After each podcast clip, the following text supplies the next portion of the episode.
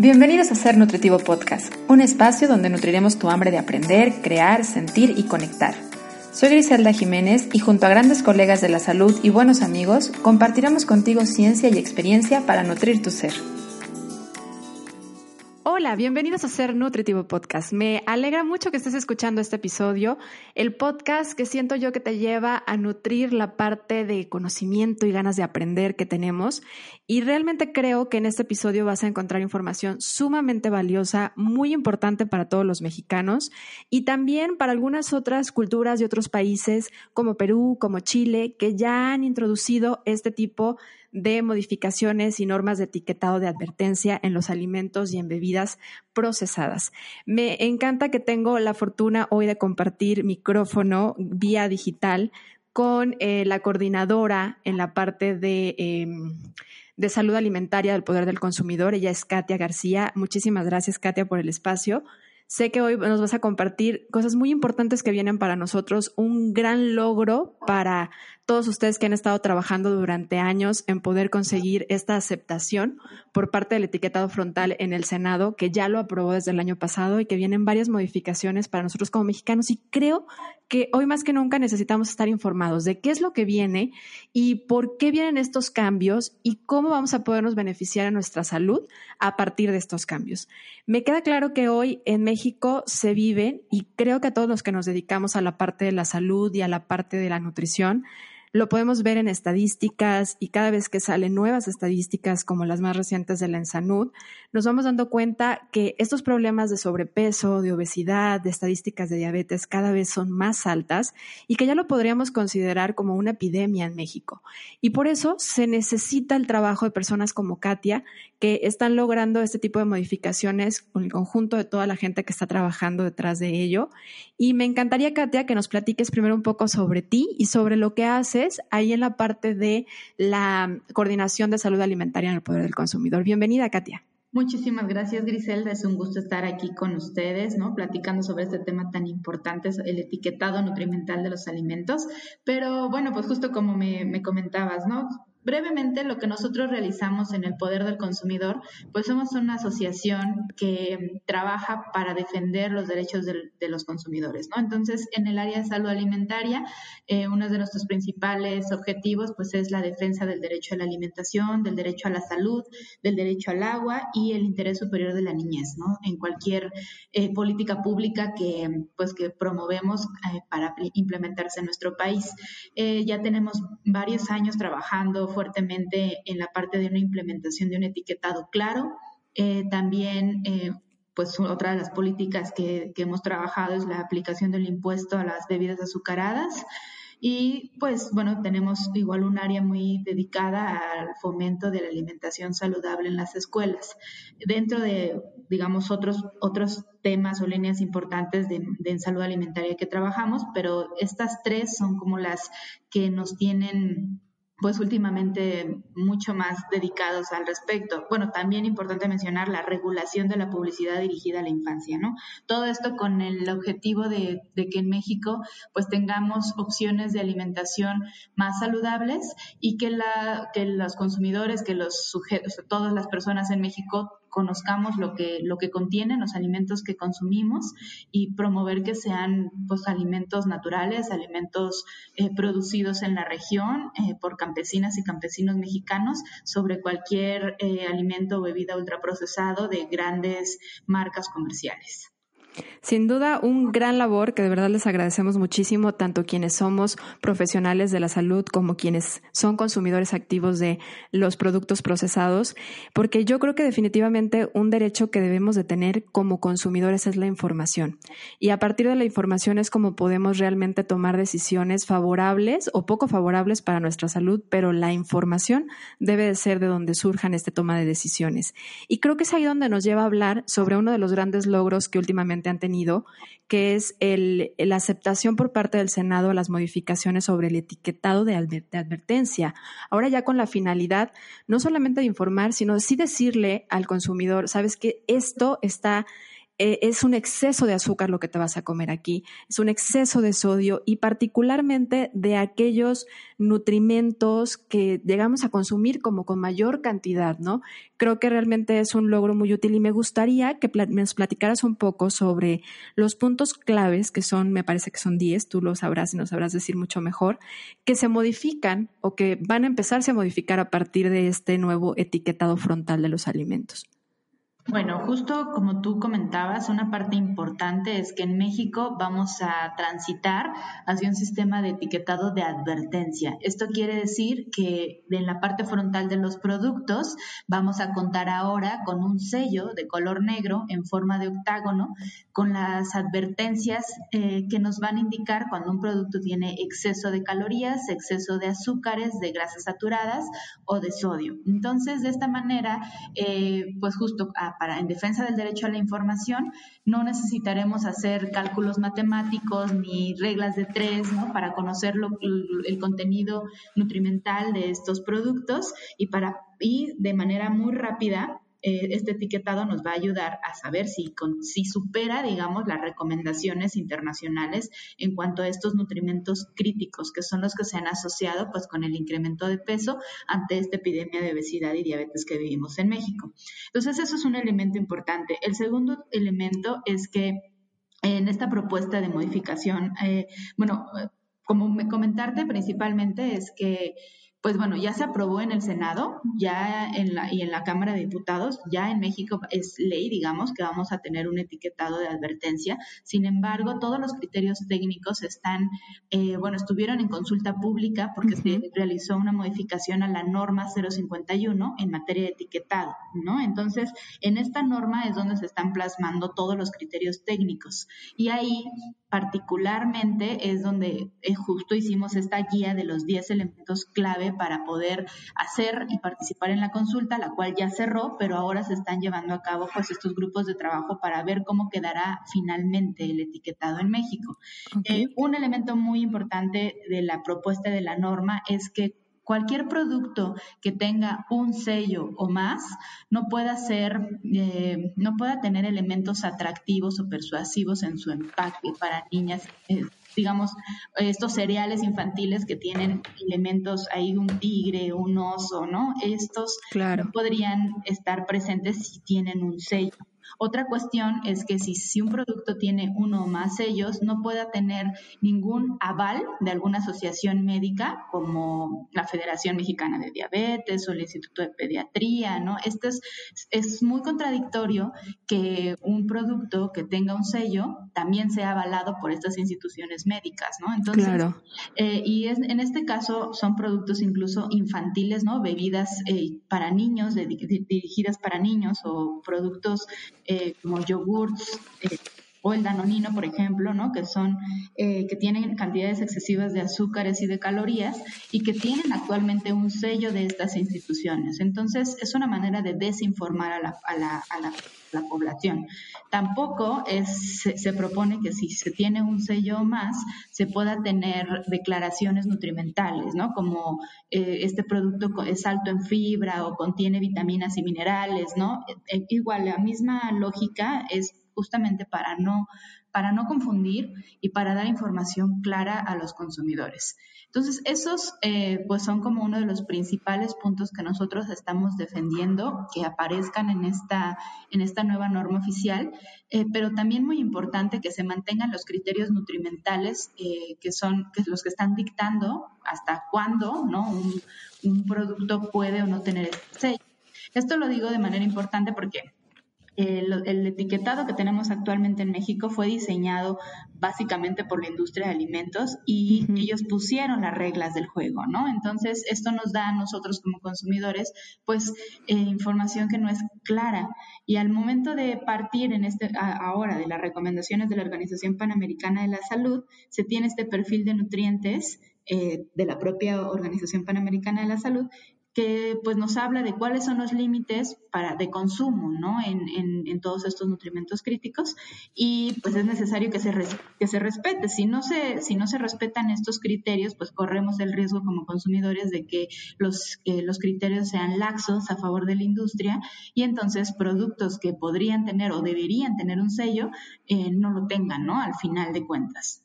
Y los sellos que nos vamos a estar encontrando entonces sería, por ejemplo, hablabas de, los principales nutrimentos críticos, sería en exceso de calorías, exceso de azúcares, exceso de grasas.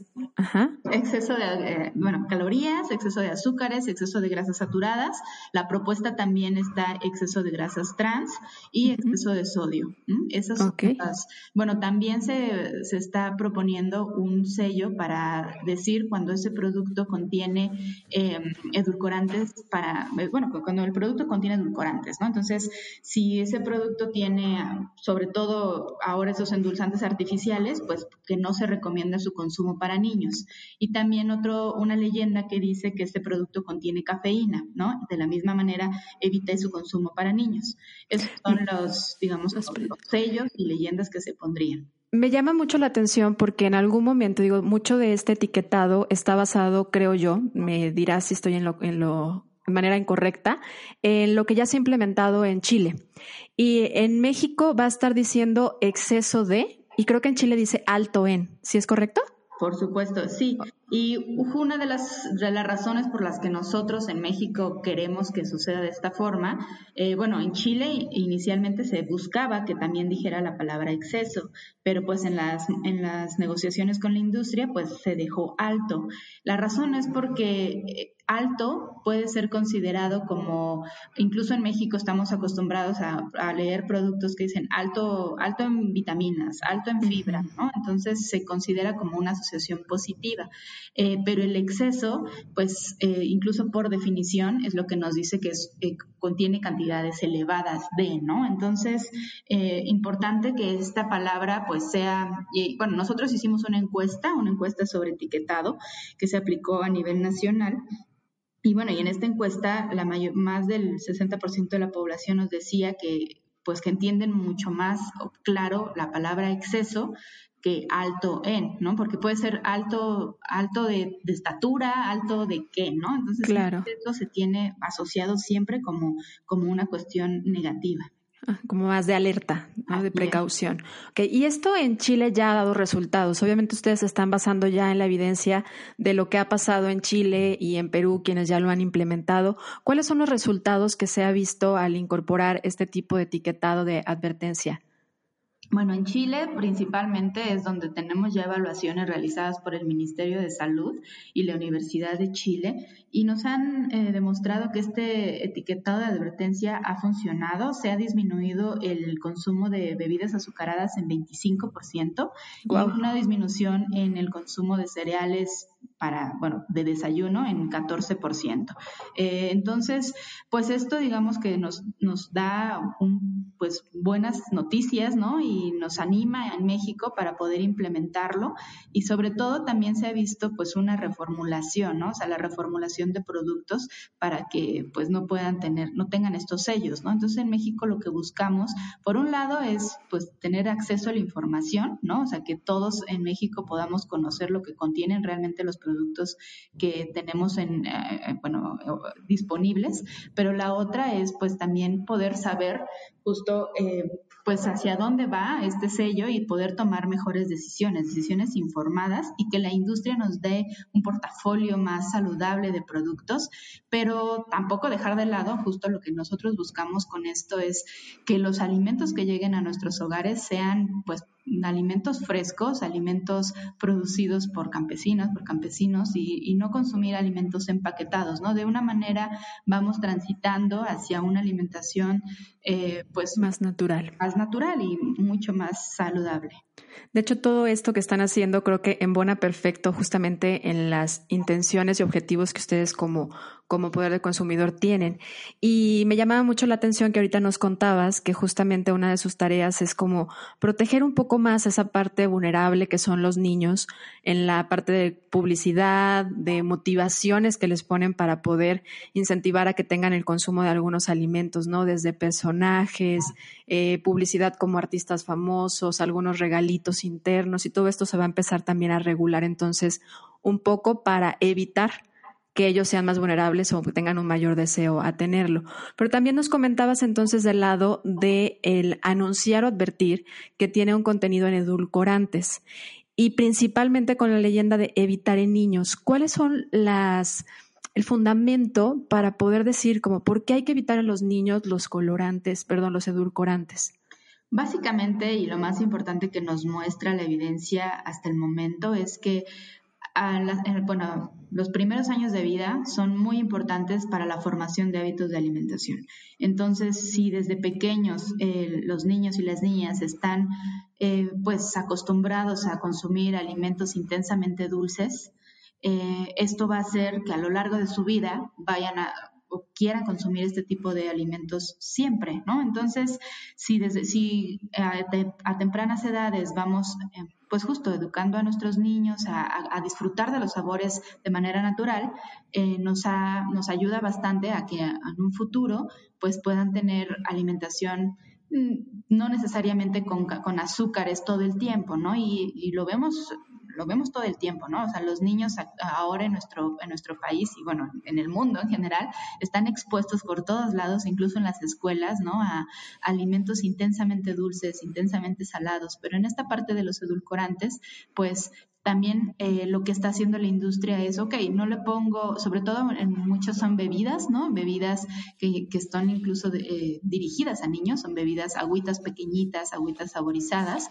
que le ponen edulcorantes no calóricos, pero a pesar de que no estén aportando calorías, están proporcionando este sabor dulce. Y entonces al, estar expuestos a este dulce, lo van a seguir buscando, ¿no? Van a seguir buscando este tipo de, bebidas en, durante toda su vida y es lo que se busca pues evitar, ¿no? Con, con, esta, con esta leyenda y que la gente vaya pues justo conociendo, ¿no? Lo que, lo que contiene el producto, porque, y no solamente, eh, justo ahorita lo que dice la leyenda o este sello de advertencia es contiene edulcorantes. En edulcorantes no es únicamente los edulcorantes no calóricos, sino también pues, cualquiera, ¿no? La sacarosa, ¿no? Entonces, la gente va a ver, bueno, esto tiene azúcar o esto tiene un sabor dulce, sobre todo para, pues para tratar de que los niños y niñas sean protegidos al respecto y se vayan formando hábitos alimentarios, eh, cada vez disfrutando de los sabores reales de los alimentos. Claro, y ahorita que hablabas de los, em, de los azúcares, hay una parte también que están buscando ustedes incluir, que es la declaración de los azúcares añadidos en la tabla nutrimental, porque la verdad es que a veces hay muchísimas formas de llamarle al azúcar y luego nada más le ponen como azúcares totales y no especifican qué tipo de azúcares tiene. Y creo que esto nos va a ir permitiendo tomar decisiones mucho más conscientes, tomando en cuenta que hay algunos alimentos que tienen azúcares eh, intrínsecos y otros van a ser añadidos y poderlos diferenciar. En relación a esta declaración de azúcares añadidos, ¿qué nos platicas?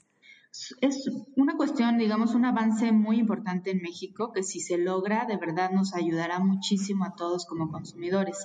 Eh, sobre todo esto sucede en productos que, como yogurt, ¿no? O, que tienen, además del azúcar que se le añade de manera artificial, pues lactosa, ¿no? O fructosa, ¿no? Entonces la gente, eh, la población, en, pues eh, común, ¿no? No tenemos toda esa información para saber cuánto de lo que, contiene, de lo que contiene el producto es realmente azúcar añadida. Y el azúcar añadida es la que pues, se ha relacionado con el incremento del riesgo de presentar eh, sobrepeso u obesidad.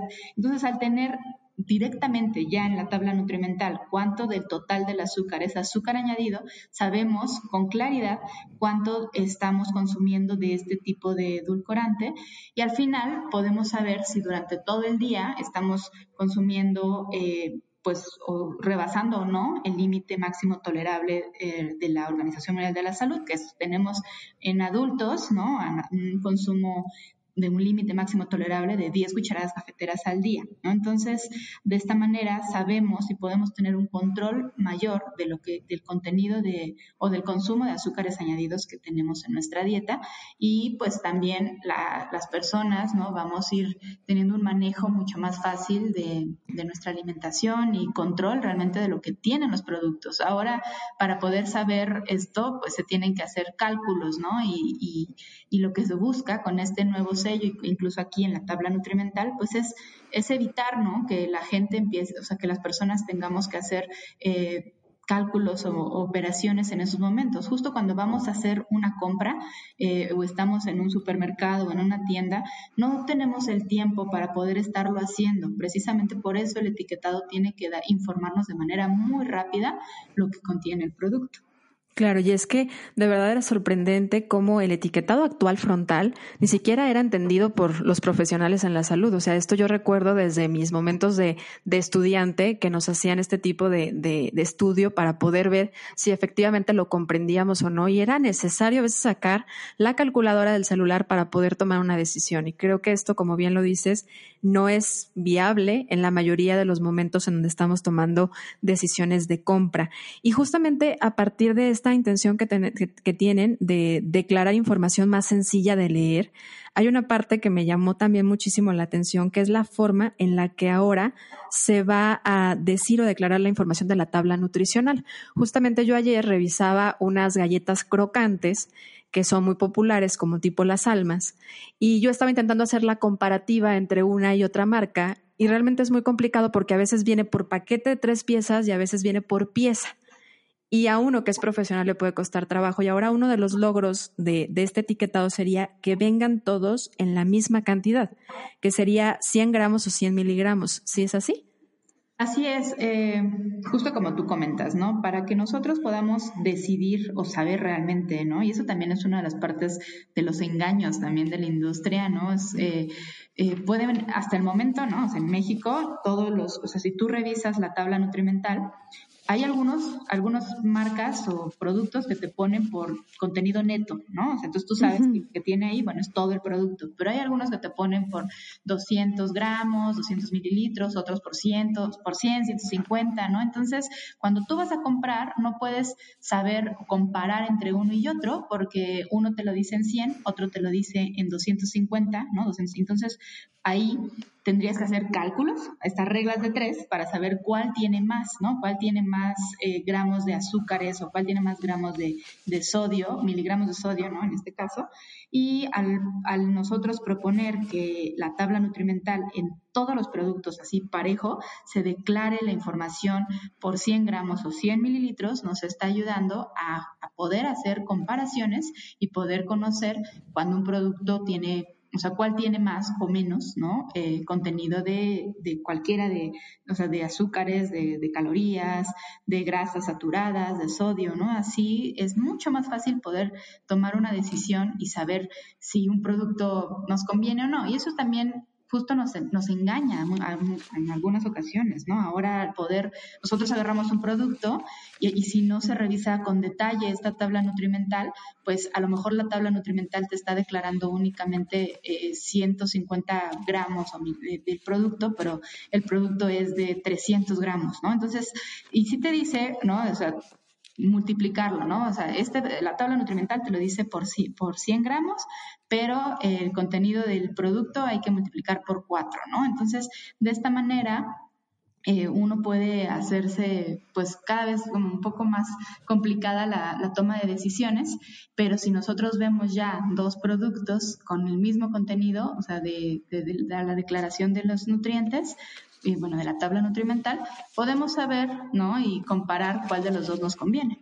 Uno con el otro, claro. Y también me llamaba mucho la atención que comentaste que si venía alguno de estos sellos de advertencia, entonces ya no van a poder poner o resaltar como alto en vitaminas, alto en fibra, que creo que es una herramienta a nivel publicidad de forma muy engañosa que utilizan muchísimos desde cuestiones de empanadas, barritas, como para poderse declarar en la mente de las personas o en el inconsciente como una opción saludable cuando realmente no lo son.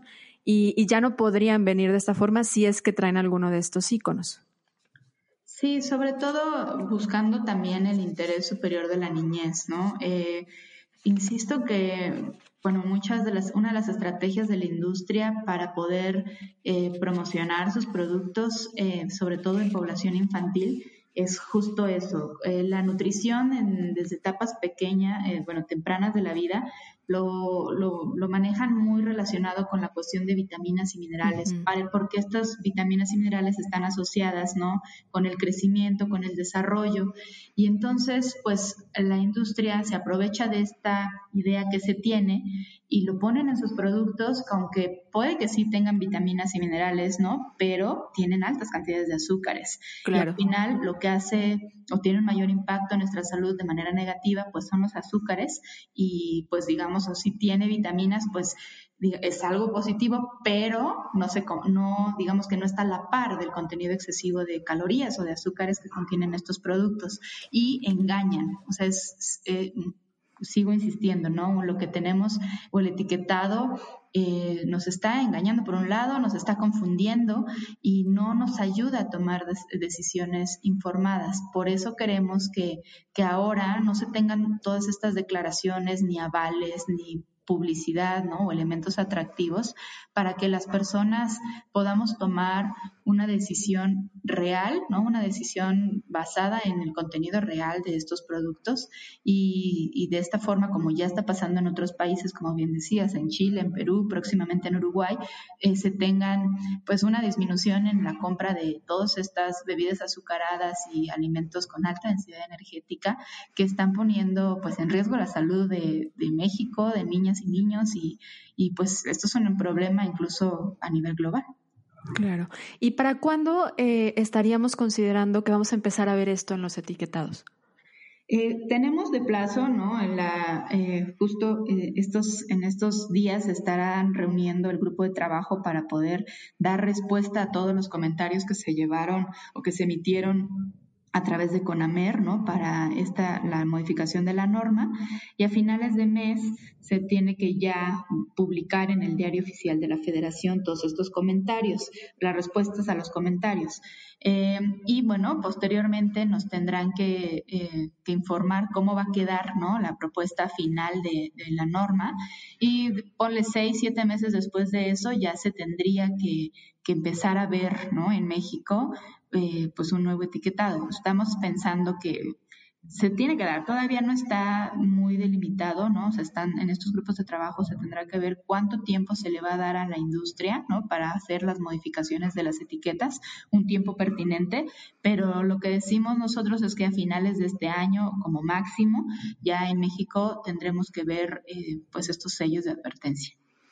Y una de las cosas que normalmente cuando escuchamos que hay una, una, una, reforma, una aceptación o algo a la ley, de repente nos queda como la duda de cómo vigilar que realmente esto se esté cumpliendo. Nosotros como consumidores, ¿cómo podríamos favorecer a que esto realmente pudiera ser algo sostenible o de qué manera podemos realizar ese apoyo a todo el trabajo que ustedes han estado haciendo? Pues una cuestión importante es eh, pues estar activos en, la información, ¿no? en la difusión de información. Creo que en este momento es muy importante eh, que las demás personas se enteren. ¿no? Nosotros que estamos involucrados en esta área de la salud alimentaria, pues tenemos muy presente que va a haber un cambio ¿no? en el etiquetado, pero hace falta que la población en general lo conozca, ¿no? que sepa que vamos a transitar en México hacia un sello de advertencia.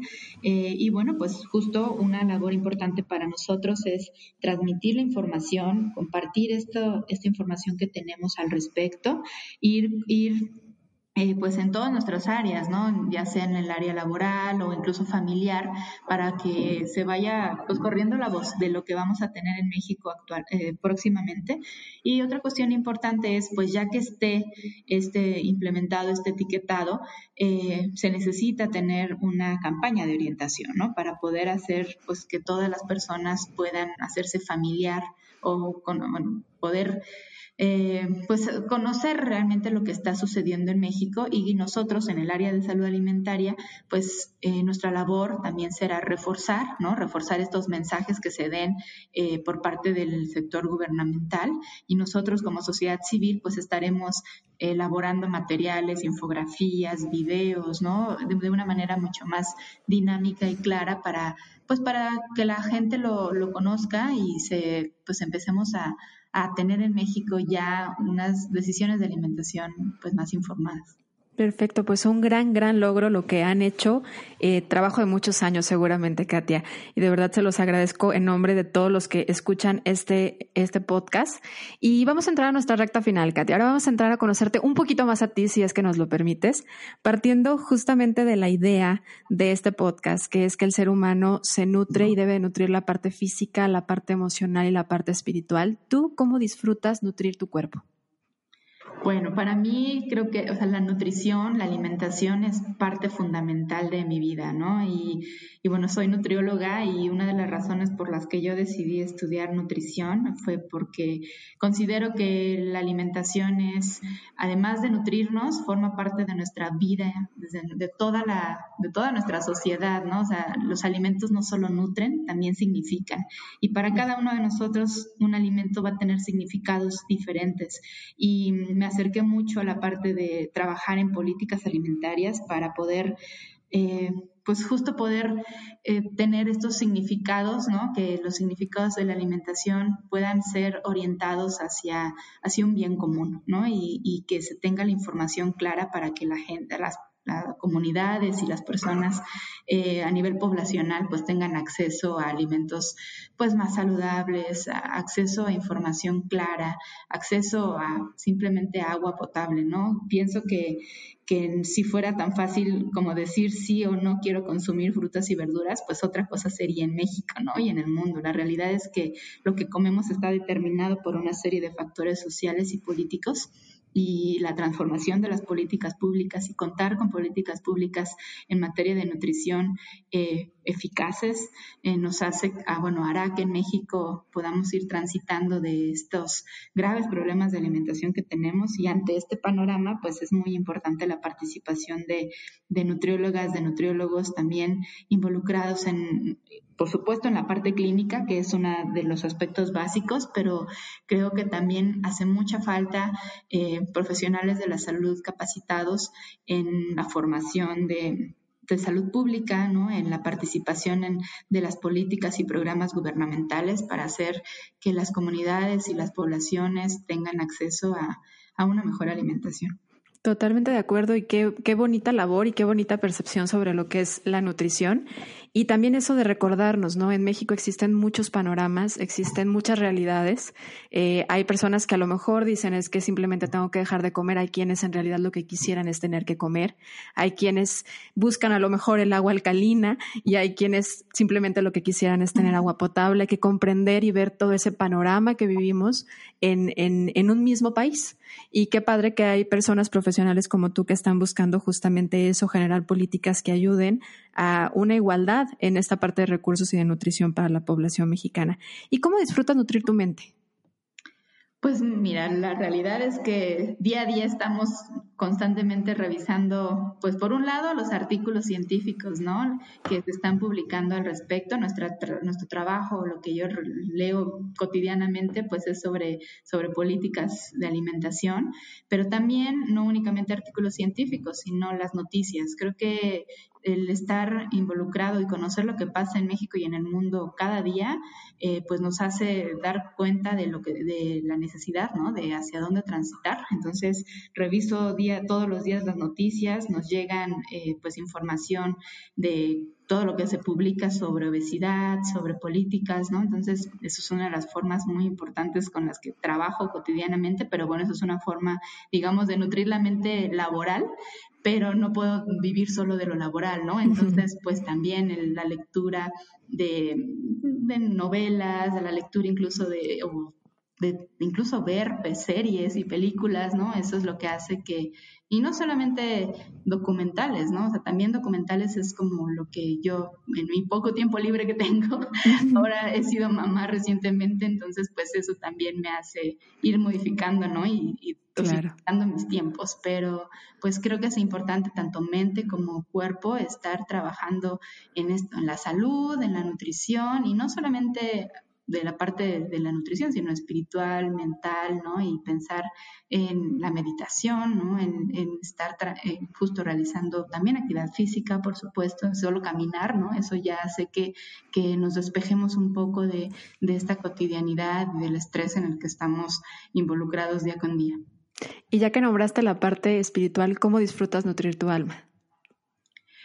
Sobre todo para mí lo que me hace feliz y que hace que mi alma esté muy bien es convivir con mi familia, ¿no? El, estar con mi hijo, el estar con mi esposo, con mi, con mi familia, eso hace que, y con las amistades cercanas, ¿no? Hace que podamos tener esta estabilidad, ¿no? Y poder tener un equilibrio entre, entre, lo, que, entre lo profesional, entre lo personal y, y creo que, bueno, para mí un, pilar fundamental es eso, mi familia. Tengo la fortuna también de tener eh, compañeros y compañeras de trabajo muy amables. Tenemos un ambiente laboral eh, pues muy lindo en el que todos aquí conocemos nuestras vidas personal y compartimos el trabajo y la y pues el día a día, ¿no? Entonces eso hace que tengamos un, buen ambiente y, un, y pues y, muchas ganas de seguir trabajando, de llegar a la casa contentos y pues de seguir. Claro, conectar.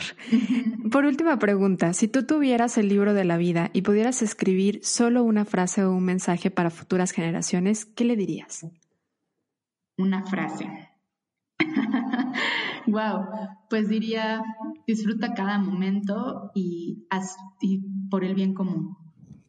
Qué lindo, qué lindo porque creo que es muy tú, no tengo la fortuna de conocerte en persona, pero sé que la gente que trabaja justamente buscando esta parte de el bien común, de generar políticas de salud para los demás, lo debe tener muy presente. Y te agradezco muchísimo de verdad a ti y a todo el equipo que están buscando y logrando también darnos este tipo de información y de modificaciones a la a las políticas que definitivamente creo que van a ser de gran, de gran uso para la toma de decisiones a la población mexicana. De corazón, muchas gracias y gracias por habernos abierto tu espacio para podernos compartir.